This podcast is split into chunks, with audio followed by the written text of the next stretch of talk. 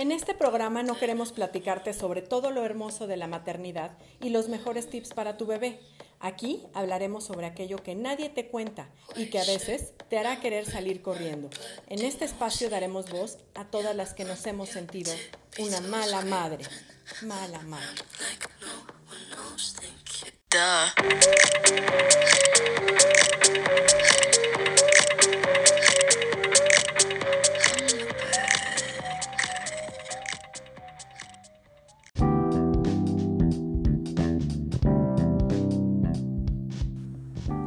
Te doy la bienvenida a la temporada 2 de Crónicas de Mala Madre. Aquí encontrarás un espacio donde sentirte identificada en esos momentos en que de pronto nos abruma esa sensación de culpabilidad. Ojalá que te guste este nuevo formato que incluye la crónica de la mala madre y te invito a que nos dejes tus comentarios, nos envíes tus opiniones y por supuesto que compartas esto con todos aquellos que crees que también se hayan sentido alguna vez una mala madre.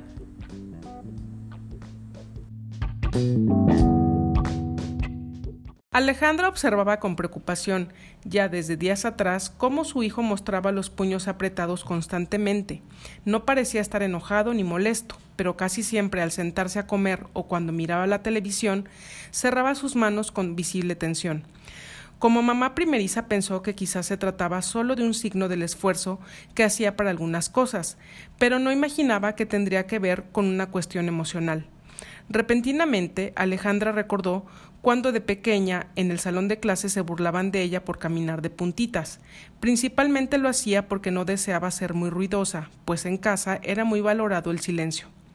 Este recuerdo de sus propios temores le despertó la idea que debía explorar qué había alrededor de la conducta de su pequeño hijo, y de ser necesario ayudarlo. Tal vez se trataba de expresar mejor sus emociones. Quizás, después de todo, solo estaba al pendiente de su hijo y descubrir lo que le ocurría le haría sentirse un poco menos mala madre. ¿Qué tal? Muy buen día. Yo soy Adriana Lozada y me da mucho gusto platicar con ustedes nuevamente en un episodio más de Crónicas de Mala Madre en esta segunda temporada. Y pues eh, tengo gusto también de poder conectarme a la distancia con Sara, Alina González Marcos, quien es psicóloga con maestría en orientación familiar y especialidad en terapia corporal y que eh, nos hizo el honor de estar con nosotros en la temporada anterior platicando de otros temas y se nos quedó por ahí en el tintero, Alina, hablar sobre qué es esto de la terapia corporal. Así es que pues bienvenida, mandarte un abrazo desde acá y cuéntanos un poquito cómo estás. Hola, ¿qué tal? Muchas gracias. Pues primero, gracias por invitarme me, encanta participar como en, estas propuestas y, que se pueda ir como difundiendo mm, pues los distintos trabajos que hacemos todas las personas, ¿no? Entonces, primeramente, muchas gracias. Claro, em, muchas gracias a ti por la invitación y pues comentábamos también que parte de la intención es eh, tener la opción de poderle dar a la gente más herramientas para hoy en día que estamos viviendo dinámicas pues muy retadoras, ¿no? Que no nos había tocado vivir además eh, como sociedad en los años recientes, pues tener muchas más herramientas para poder afrontarlo, para poder eh, sacarle provecho y para poder saber que aunque es una etapa de transformación, bueno, pues que tenga un resultado positivo, ¿no? Como, cómo le damos lo mejor a esto en vez de estar eh, lamentándonos de lo que ya no es como era o este, tristeando un poco por aquello que perdimos, entre comillas, porque creo que, que, siempre hay otro tipo de ganancias, ¿no? Así es. Sí, y, qué bueno que, que, lo pones así ahorita, como cómo nos podemos ayudar en, en esto que estamos viviendo todos, ¿no? Como, como planeta, como seres humanos. Y, y, por ahí pudiera yo empezar, ¿no? Somos seres humanos, corporizados, ¿no? No, no so, en este planeta, en esta tierra, pues tenemos un cuerpo. ¿Sí? Claro. Y, es precisamente la terapia corporal, pues habla del cuerpo, de conectarnos con el cuerpo. Y mm, bueno, cada quien, ¿no? Según sus, los distintos sustentos teóricos, pues tenemos distintos cuerpos, de los que pues, no voy a hablar ahorita más que de este, ¿no? del de carne, del de hueso, del de músculos, del de que tenemos sangre.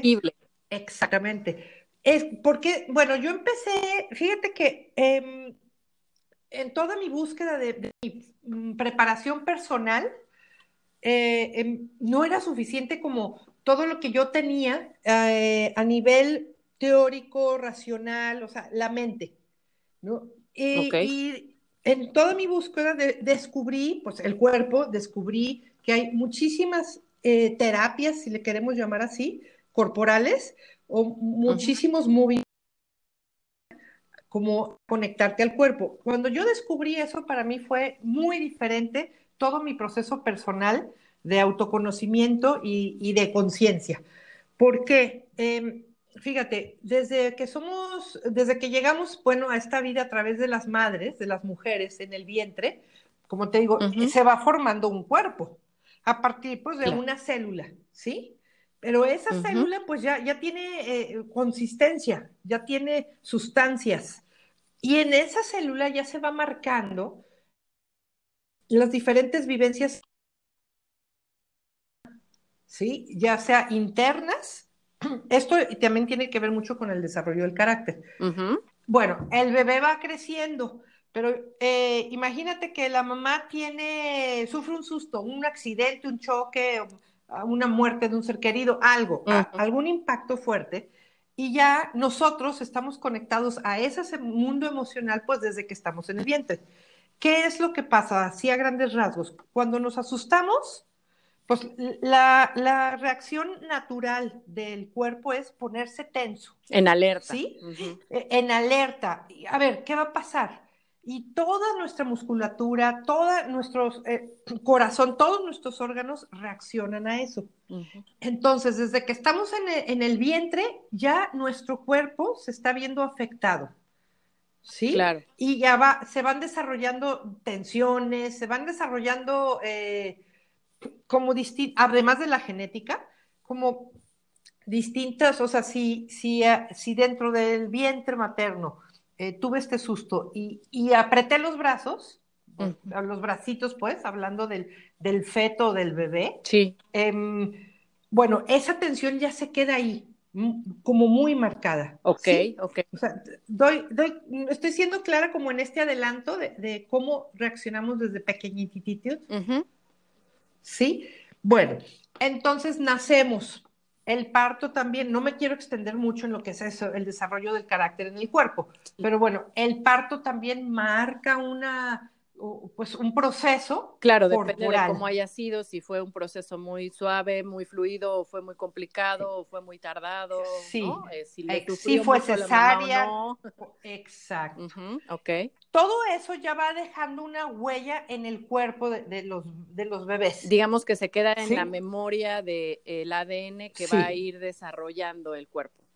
Sí, eh, exactamente. Y, de, y también en los músculos, no nomás como en el ADN, sino en los movimientos musculares, sean de, de, estiramiento, de flexibilidad o, o sean de rigidez y tensión. Ok. Sí, en un bebé no lo notas mucho, porque bueno, si están, si cuando somos pequeñititas, sí vamos, venimos mucho más limpias en la vida, pero ya la vida, el entorno, la crianza, la educación, pues sí nos va marcando, de acuerdo a lo que vamos viviendo. Todas estas marcas se van quedando en el cuerpo y nos van generando distintas rigideces o distintas tensiones e inclusive distintas formas de cuerpo. ¿Sí? Eh, eh, entonces, ya, bueno, hay toda una teoría de, las distintas em, formas de cuerpo, caracterologías físicas, ¿sí? Que si estás eh, muy delgadito, espigado, espigado, espigado, ah, bueno, ese es un tipo de carácter. Si estás, este, tiendes como a tener más volumen, más, masa corporal, menos estirado, ese tiene otro carácter, ¿sí? Si estás como muy fortachona o fortachón de la parte superior del cuerpo, ese habla de otro tipo de carácter. Y de vivencias también, por lo que decías. Claro. Por ahí inclusive toda una teoría de las, las heridas que, que de, de, la infancia que tienen un impacto en cómo tu cuerpo se protege ante ellas, digamos, ¿no? Como reacciona. Totalmente, así es, totalmente. Un ejemplo que a mí me gusta poner mucho es, eh, por ejemplo, los fisiculturistas, ¿no? Que desarrollan esta musculatura eh, a través de este esfuerzo y del, del peso, ¿sí? del ejercicio. eh, sí tiene un trastorno emocional importante, porque ¿qué hay abajo de toda esa masa muscular? y de toda esa rigidez. Y a veces eh, eh, en terapia vas encontrando que hay una vulnerabilidad muy importante. Claro, quiero entender, quiero entender aquí, Alina, que un poco la, la, idea es entonces, no es que por arte de magia el cuerpo va tomando una, una forma, ¿no? Este, sino que también a lo mejor sí necesitas trabajarlo con ejercicio, digo, no a lo mejor es un, es un hecho, pero lo que te motiva a hacerlo o no, a trabajarlo o no, tiene también un trasfondo emocional.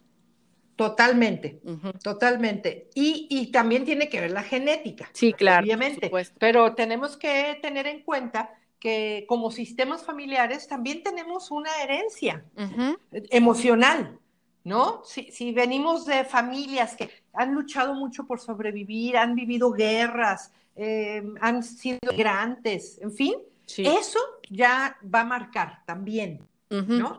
Sí. Entonces, sí, traemos una carga genética, emocional y física. Sí, digamos que es todo un cóctel de factores, ¿no? Pero este Exactamente. también interviene. Exactamente. Eh, y bueno, entonces, eh, esta formación del cuerpo a través de las vivencias van marcando nuestro carácter y nuestra, nuestra morfología, ¿sí? Entonces, a veces nada más de ver a una persona tú puedes decir, híjole, este, le ha de haber costado mucho trabajo el parto, ha de haber estado muchas horas en la incubadora, ¿sí? sin, el contacto, sin el contacto de, la mamá. Te topas y dices, ah, sí, sí es cierto. Entonces, nuestro cuerpo em, responde a un mundo emocional. Sí, interno y del entorno. Y de ahí que de pronto algunas veces las personas eh, tienen a lo mejor una característica de ser un poquito más llenitos, un poquito más robustos y es, bueno, de alguna manera estás haciendo un poquito de colchón, ¿no? Para afrontar ciertas cosas y a veces se liga más a unas o a otras eh, vivencias o si sí se ve como hay ciertas cosas que coinciden, ¿no? Respecto de quienes van desarrollando una morfología u otra. Exacto. Y, y cuando tienes un proceso terapéutico basado como e, en, la terapia corporal, a veces hasta el cuerpo va cambiando en el, durante el proceso. Es bien curioso. Claro. Y durante... que de pronto te quitas un poco de esa carga emocional y tu propio cuerpo va soltando y literalmente sueltas esa grasita extra que habías acumulado porque ya no necesitas ese colchón, ese escudo. Exactamente. Yo tengo una vivencia mía personal que, me ha llamado mucho la atención, ¿no?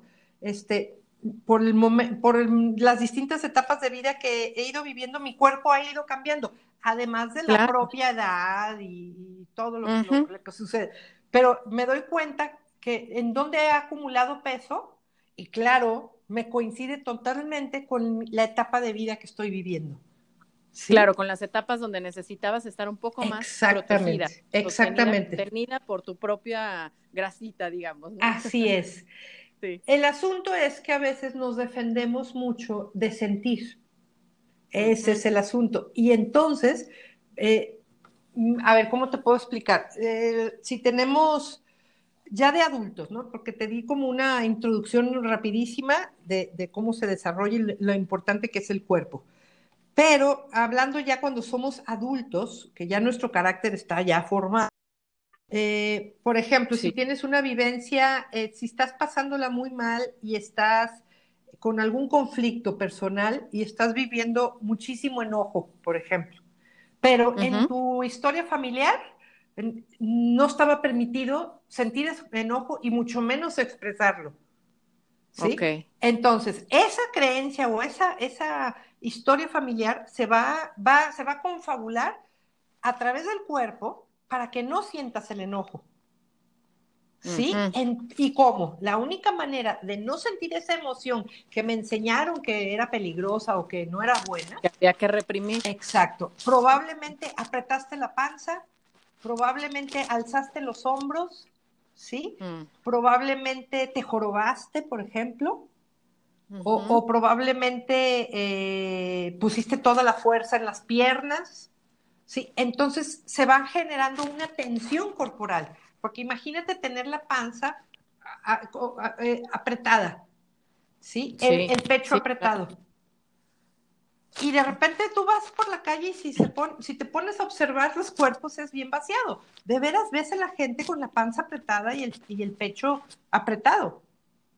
Y sí, claro, o con los hombros, como Exacto. comúnmente ver los hombros o encogidos o muy alzados, ¿no? Ajá. Este, o jorobados, como haciendo una conchita, ¿no? Es como escondiendo. Así es. y es para, eh, tomando el ejemplo del, del enojo, bueno, todo tu cuerpo se movió en función de no sentir. Y la única manera era ir poniendo todas esas tensiones. Y así ya no sientes el enojo. Y entonces puedes andar por la vida. El asunto es que el enojo no se va. E, es una mentira. es no lo procesaste, solamente lo escondiste abajo de la Exactamente. Y así podemos hablar de, de la tristeza, de la angustia, de la alegría, ¿sí? Sí, la desolación. Exactamente, todo el mundo de emociones que tenemos son energía, no se desaparecen por no sentirlas o no pensarlas, no es cierto, se van conteniendo o reprimiendo en el cuerpo. Y de repente entonces, siguiendo el ejemplo de este enojo, eh, de repente puede que explotes por ahí, ¿no? En, a, lo mejor en el tráfico vas eh, mm, enojadísimo con todo el mundo o pues te vuelves huraño, poniendo el ejemplo, ¿sí? Pues, ¿qué está pasando? Que el enojo sí tiene que expresarse, pero se está expresando de una manera eh, destructiva, de una manera mm, sin dominio alguno. ¿Sí? Entonces, a través de una terapia corporal, se puede ir destensionando el cuerpo, se puede ir amoldando el cuerpo, ¿sí? Eh, para soltar todo lo que has Para ir contactando con la emoción que está ahí, que no puede pasar por, la, por los bloqueos. Okay. ¿Sí? Hay, en la terapia corporal consiste, o sea, hay muchísimos, son eh, movimientos específicos para un área. Por ejemplo, si, si, yo estoy hablando de el estómago o el abdomen contraído y el pecho, hay ejercicios que te ayudan a tonificar esa área. ¿Sí? Hay ejercicios que nos ayudan a tonificar los brazos. Y hablo tonificar no en el sentido fit, ¿no? De, voy a, no, sino en darle el espacio a la musculatura, al esqueleto, a los tendones, a todo, eh, de, estirarse y de contraerse como es la vida. Como, ¿sí? La vida es contracción y expansión, así como el corazón, ¿no? se, expande y se contrae para enviar la sangre. Pues el cuerpo tendría que, todo el cuerpo tendría que ser así, tener la capacidad de expandirnos cuando es necesario y contraernos cuando es necesario. Entonces, a través de movimientos corporales específicos, se va desbloqueando o destensionando distintas áreas del cuerpo y entonces la energía de las emociones puede fluir y puede ser expresada pues, en un contexto de seguridad y de, pues, de contención. Ok, digamos que es una, es una manera de ayudar a que la terapia fluya mejor, porque no solamente estás trabajando desde la parte racional, mental, sino que también tu cuerpo le está mandando señales a, tu mente, a tu psique, de que algo se está modificando, de que eso está cambiando. Así es, sí. Entonces, acompañado de, un profesional, ¿no? Entonces, acompañas a la persona a que pueda ir sintiendo esas emociones que por alguna razón ha evitado. Entonces, con este acompañamiento, esta contención, poco a poco pueden ir contactando y expresando lo, que, lo que traen dentro. ¿sí? Por ejemplo, para, el enojo, bueno, también hay ejercicios de descarga, que es como lo son golpear, golpear con una raqueta, que es lo más común que la gente sí conoce, pegarle a un, exactamente. Sin embargo, a mí me gusta mucho decir que no es, ay, voy al box y doy unos golpes. No, porque hay una técnica para liberar la, la tensión que hay y energía. Sí, para trabajarlo conscientemente, no nada más desde un impulso. No es nada más, eh, ay, me voy a ir a desahogar y echar unos golpes. No. Es voy a trabajar mi energía para canalizarla adecuadamente. hablando de, quise poner el ejemplo del enojo porque es el más fácil, ¿no? De como de, pues sí, el enojo. Eh, pero así, con las, con las energías, la energía sexual también, que está localizada en la pelvis, por ejemplo. No hablo nomás de energía sexual, eh, de coito y de toda esta parte, pues sí, de sexo, no, sino de toda esta energía creativa, generadora de cosas nuevas, ¿sí? Okay. por ejemplo, hay gente que está como muy atorada en su creatividad muy atorada en, su, no avanzan en la vida, eh, no tienen iniciativa, eh, muy miedosas. Entonces podemos trabajar la pelvis. Y hay muchísimos ejercicios que tienen que ver con la pelvis. Para soltar esa represión o esa, ese bloqueo. Exactamente. Entonces, a través de estos ejercicios específicos, la energía se va moviendo, la tensión se va diluyendo y surge la energía, por ejemplo, la energía esta sexual que es de, energía de vida. Sí, ya puse como dos ejemplos que, me parecen importantes. Bueno, fáciles de identificar. ¿Cómo me, ¿Cómo me estoy dando a entender con todo esto que estoy diciendo? Sí, no, bastante, bastante bien. La verdad es que creo que lo que estoy yo ahora em, tratando como de, traducir, ¿no? Es que efectivamente, si tú tomaras una terapia normal para ir eh, procesando todo lo que tienes, todas las heridas y las situaciones que estás buscando aclarar y acomodar en tu vida, de manera natural, tu cuerpo empezaría también, como decíamos al principio, a soltar a lo mejor esas, esos bloqueos, eso que, se ha visto reflejado. Eh, en tu morfología, pero cuando tú lo combinas con estos ejercicios, es mucho más rápido el proceso de la parte corporal. claro, y, que se ve mucho más eh, rápidamente un cambio eh, a nivel fisiológico. Y sí, y a nivel de, reactividad.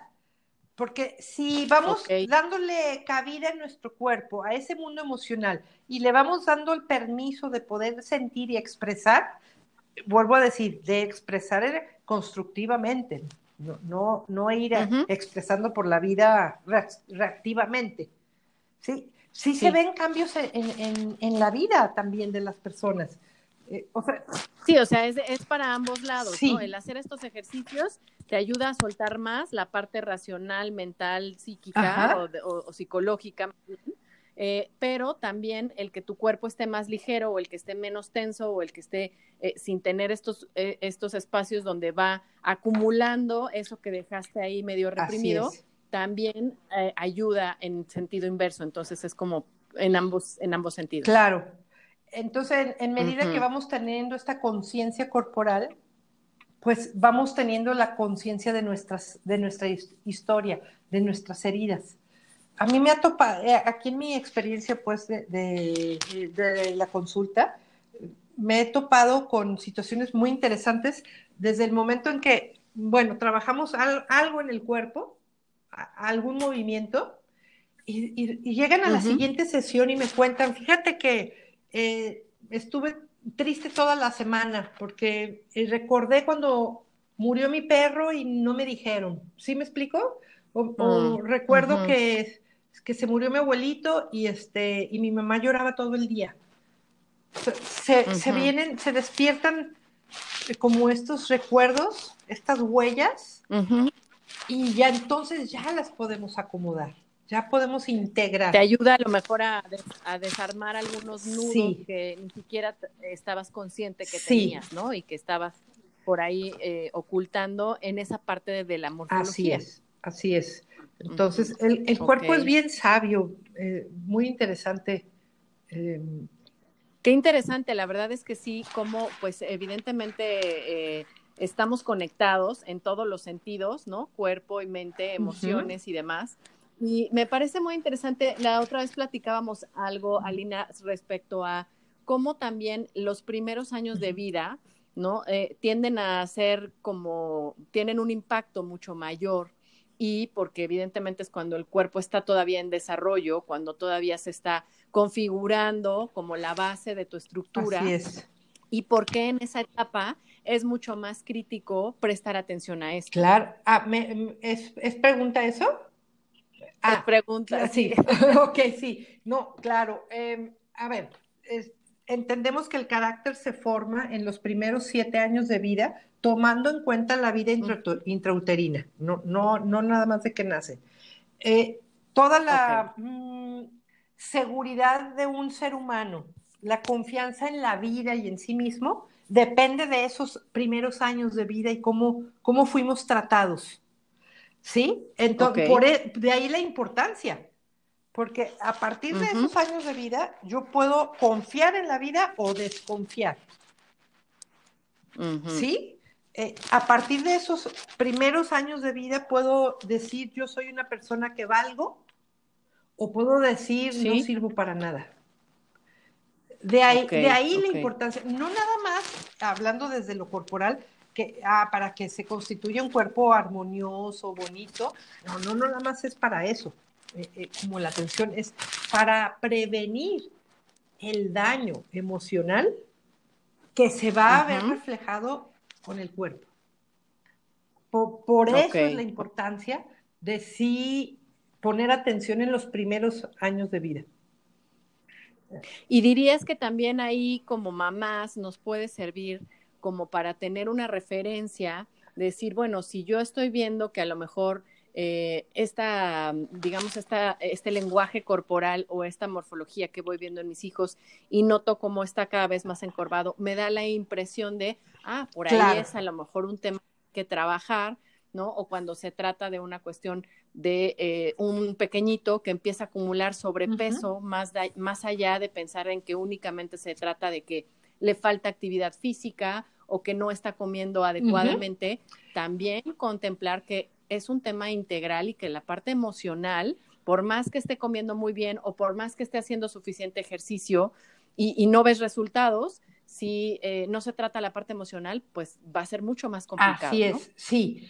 Y también lo que pasa mucho eh, en, las mamás, que nos pasa, me incluyo, eh, empezamos a ver a nuestros hijos con un, con un diseño de cuerpo, ¿no? Por llamarle así, y em, como tú ahorita dijiste, los empezamos a ver encorvados, pero luego volteamos y vemos que también nosotras estamos encorvadas.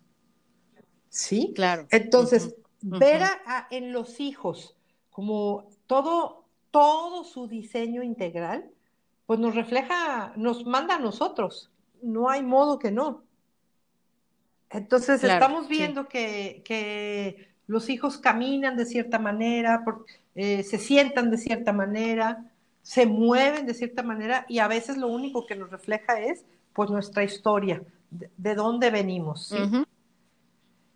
Entonces lo que podemos hacer es acompañar a los hijos, porque quizás muchas, pues mucha herencia no la vamos a poder cambiar, ¿no? O sea, pues no, pero podemos acompañarlos, ¿sí? Como revisando en la historia, a ver, ¿qué pasa que mi hijo anda caminando encorvado, ¿qué está pasando a su alrededor? ¿Sí? y probablemente sí empezar a, mover el cuerpo como para liberar esa, esa tensión, ese bloqueo.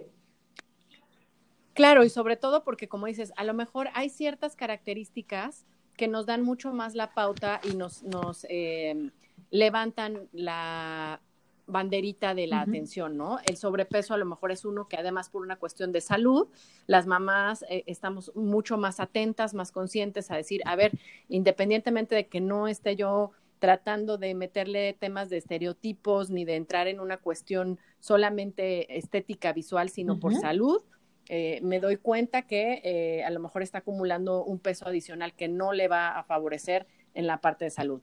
Pero otras características como esto de el estar encorvado o estar muy tenso o estar siempre como con los puños más apretados. los dientes apretados. características que no, se, ven tan fácil. Ahorita ya te encuentras niños desde chiquititos con un desgaste en los dientes de, tan apretados que traen la, quijada, ¿no? Por ejemplo. Claro, eso, eso es cierto.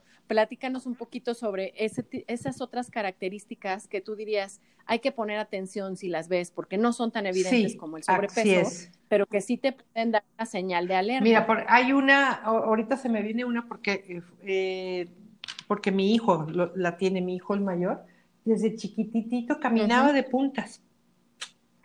Y bueno, pues, no, no, sin querer pisar tierra, ¿no? Y nada más piensas, ay, está agarrando una Claro, no, ¿qué está pasando? Ahí, ahí hay una falta de, perdón, de arraigo importante, por, claro, por todas las vivencias que, que tuvo con, con, su mamá, ¿no? ¿Por qué no quiere poner los pies en la tierra? No, nomás es que no quiere, es qué le pasa que no puede. ¿Qué pasó que necesita estar de puntitas? Capaz que necesitaba andar, eh, capaz que trae la herencia de que eh, no hace ruido, porque los adultos se enojan. Sí, sí. claro que eh, hay que indagar cada persona. Puede haber muchas personas caminando de puntitas y, bueno, por diferentes, por diferentes razones. Pero no, no voy a hacer ruido, ¿no? Que, que nadie me note o sea, caminar de puntitas habla de una dificultad para estar arraigado en la realidad, para tener sentido de realidad. ¿Sí? Entonces, ahí, ahí te doy como un ejemplo. Eh, lo que se está viendo mucho en, el que te digo en las quijadas apretadas, ahí estamos hablando de muchísimo miedo o muchísimo enojo.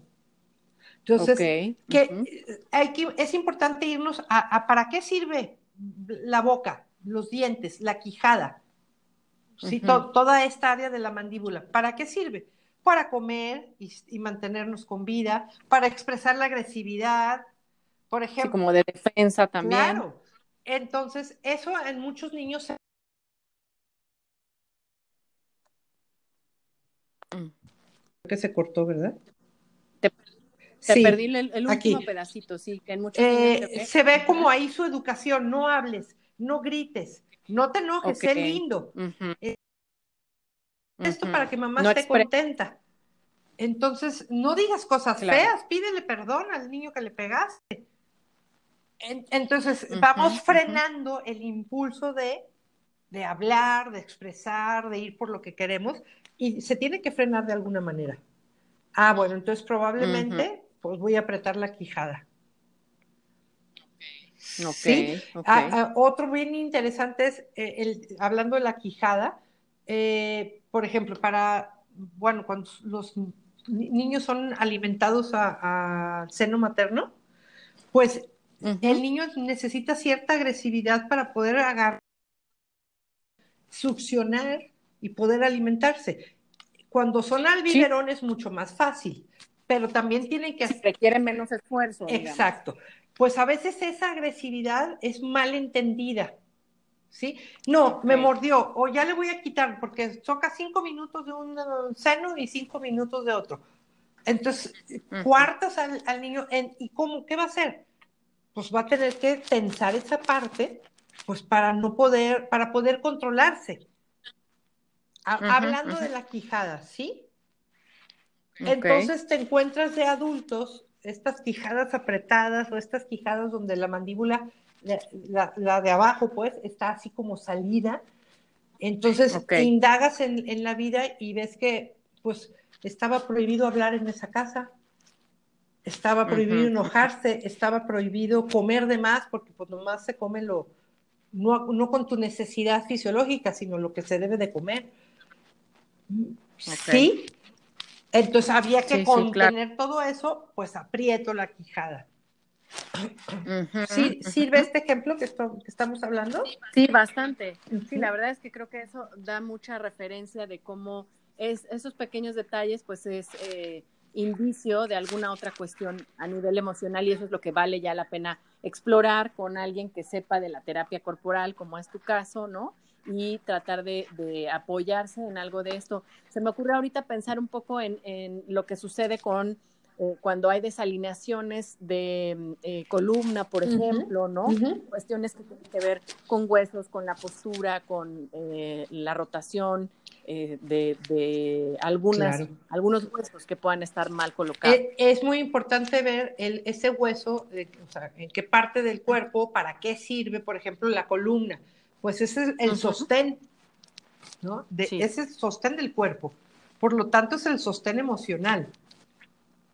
Claro. Sí, eh, cualquier asunto con la columna, claro, depende con la historia, depende de dónde esté la lesión. Hay que revisar, ver qué está pasando con el arraigo y el sostén en la vida. Capaz que no, no fui. El sí. Ajá. O sea, capaz que no, no fuimos sostenidos adecuadamente cuando lo necesitábamos de pequeños. Capaz que tuvimos que hacernos cargo de nosotros mismos muy pequeños porque mamá se enfermó o porque eh, había muchos otros hermanitos o porque mm, por lo que haya sido. Era más sola. Ajá. Entonces tuve que sostenerme muy rápido en la vida. ¿Sí? Eh, por mí misma. Mm, pues eh, es así como, a ver, llega alguien con un padecimiento y hay que indagar, a ver, ¿qué pasó en la historia? Pero a veces no llegan con un padecimiento, los tienes sentados en, una sesión terapéutica y ves que están los puños apretadísimos, por ejemplo, pero pues no dicen nada, pero uno observa.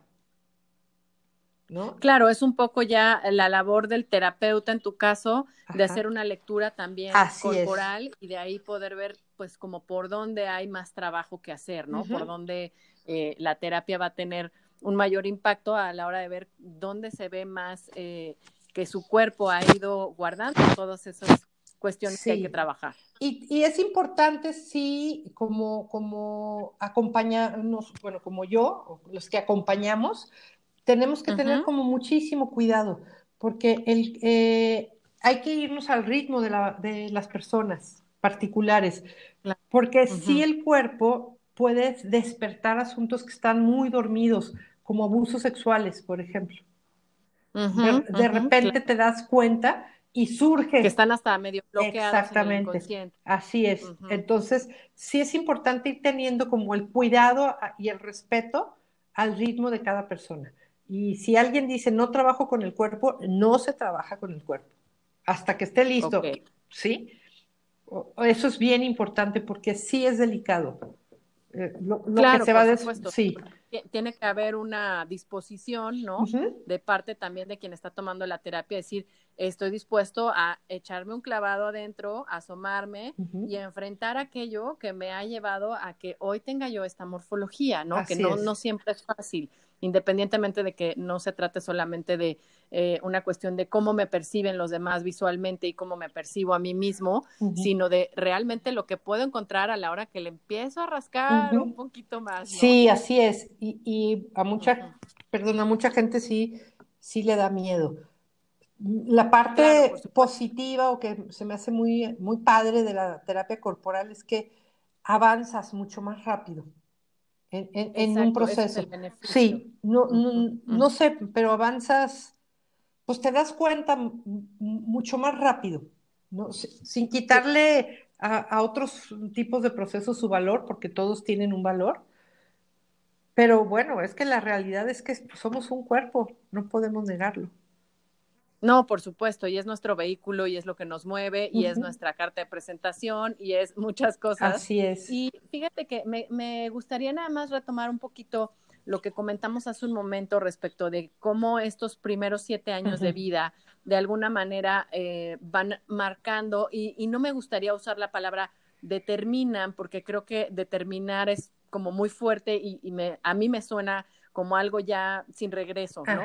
sí. Pero sí, de alguna forma van como definiendo, van marcando por dónde va a ser, pero también saber que no es algo eh, que ya no tiene vuelta atrás, que siempre hay una manera de poder revertir esos procesos, de poder eh, que a lo mejor es mucho más difícil, por supuesto, siempre revertir algo que desde el principio evitar eh, que haya ese impacto, pero que la gente que nos escucha sepa que bueno, es que si mi hijo ya tiene 8, 10, 12, 15 años, pues entonces ya, pues ya, ya, ya ni modo, ¿no? Ya pasó el tiempo, lo que fue fue y ya no hay más que hacer. No, hay muchísimo para hacer. Bueno, eh, antes de los 7 años es preventivo. Lo, lo, que hagamos con nuestros hijos es para prevenir esas, esas heridas y esas, y esas marcas. ¿sí? Y el impacto seguro es mucho mayor antes de los 7 años. Mucho mayor, claro. O sea, los, antes, después de los siete años ya se formó. O sea, el impacto ya quedó ahí. Pero tampoco es como, como tú dices, esto me determina la vida entera. No, tampoco, tampoco es así. Porque se pueden hacer compensar.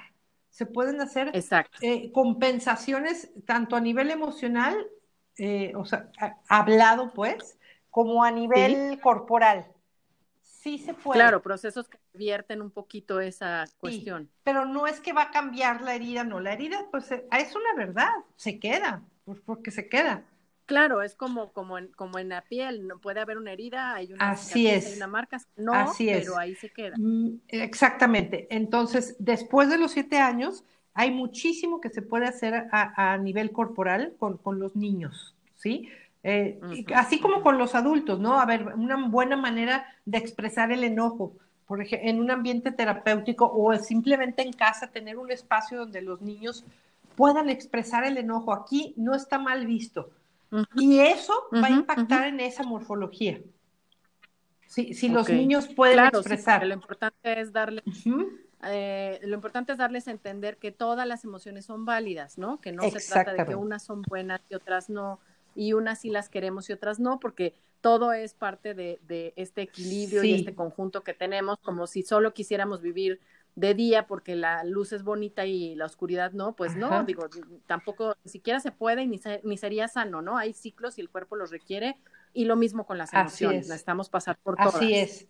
Y, y con los uh -huh. niños es bien padre el acompañamiento porque todo lo haces jugando. Ven, vamos a caminar de talones, ¿no? Y, y ahí estamos okay. caminando de talones. Pero ahí ya se está trabajando esa parte de los pies, es el, te digo, es el sostén, es el arraigo, ¿sí? Entonces, sí. Si, hay, si vemos un niño muy, muy temeroso, ah, ese para mí, ¿no? Es señal, vamos, a, voy a trabajar con sus pies a caminar de puntas, uh -huh. a caminar de talones, a, a, mover los deditos con una pelota de golf o una pelota de tenis, o sea, trabajar por todos los, los, tobillos, toda esta parte para que el, la información que le vas mandando a través del cuerpo a todo tu mundo emocional y mental es, es seguro pisar firme. Estás, ¿sí me explico? Claro. Está bien que pises sí. y te sientas sostenido en la vida. Por supuesto, sí, sí, claro. Sí, claro que sí.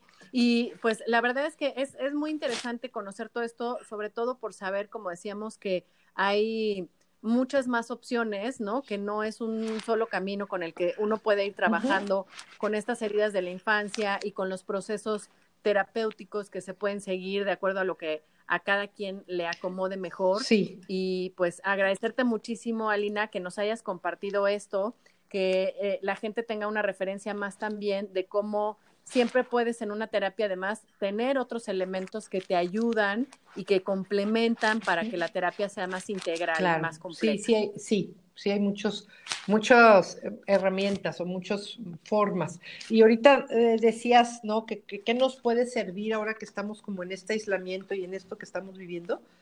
Pues a veces es tan sencillo uh -huh. como ponte a bailar en tu casa ponte a bailar y mueve sí. el cuerpo, uh -huh. punto. Eso ya es terapia corporal. Darle libertad. ¿Sí? Uh -huh. okay. Ponte a dibujar, okay. también eso es terapia corporal, ¿no? Estás usando tu cuerpo como un mecanismo okay. de expresión. Entonces, uh -huh. eso es muy padre. Ponte a cantar porque estás usando la voz, estás usando las cuerdas vocales, estás usando los pulmones. Claro, ese tipo de actividades que compensan un poquito el cambio de dinámica de que eh, estamos un poco más uh -huh. eh, parados, ¿no? Un poquito más inmóviles o tenemos mucho menos actividad física de lo que anteriormente podíamos tener. Entonces, tampoco la terapia Exacto. corporal es tan compleja, no, está al alcance de todos simplemente poniéndote a bailar. ¿No? Exacto, muy bien. Pues okay. muchísimas gracias. Muchas gracias a ti. por habernos compartido un poquito más de todo esto, por favor, eh, coméntanos dónde la gente puede seguirte, tanto en redes sociales como tus datos, si alguien quiere contactarte para que puedan tener algún, algún tipo de sesión, asesoría, ahora que a distancia, pues todos tenemos. Mira, tengo mi página en Instagram que se llama Crecer y Ser Psicóloga. Y ahí estoy subiendo uh -huh. posts y, y, pues es una manera como de, de que me conozcan mi manera de pensar, ¿no? Ese, ese es uno y la claro. otra es mi teléfono por WhatsApp. No sé, lo, lo doy aquí. Ok. Es, claro, sí. 33 122 303 89. Y sí, yo estoy en Perfecto, Guadalajara, pero bien, pues trabajo pues... mucho en línea desde hace muchos años. Ah, desde antes de la pandemia claro, también. Y ahora, Exactamente. Uh -huh. Ok. Perfecto. Pues Alina, muchísimas gracias por haber eh, contactado hoy con nosotros. Un gusto, como siempre, tenerte y platicar. Yo voy a dejar tus datos también en nuestras redes sociales y pues te mando un abrazo a la distancia, que también supongo que son eh, terapias corporales, dar abrazos. Esperemos poderlos dar ya eh, con más frecuencia pronto y mientras tanto, pues al menos a los que tienes cerca, no Gracias. de hacerlo. Y abrazarnos nosotros sentirnos, brazo con brazo. Exacto, el autoabrazo. Es muy importante el autoabrazo. Así es. Ok. Perfecto. Gracias, Adriana. Muchas Hasta gracias, luego. Alina. Chao. Chao.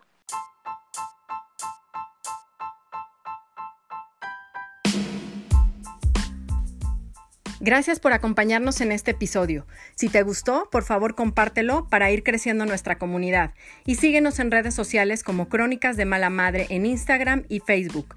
Ahí encontrarás más información y datos de nuestros invitados. Busca nuevos temas que seguimos publicando y espera pronto las tertulias entre madres, donde platicaremos sobre nuestros dilemas en la maternidad, porque no eres la única que se ha sentido una mala madre.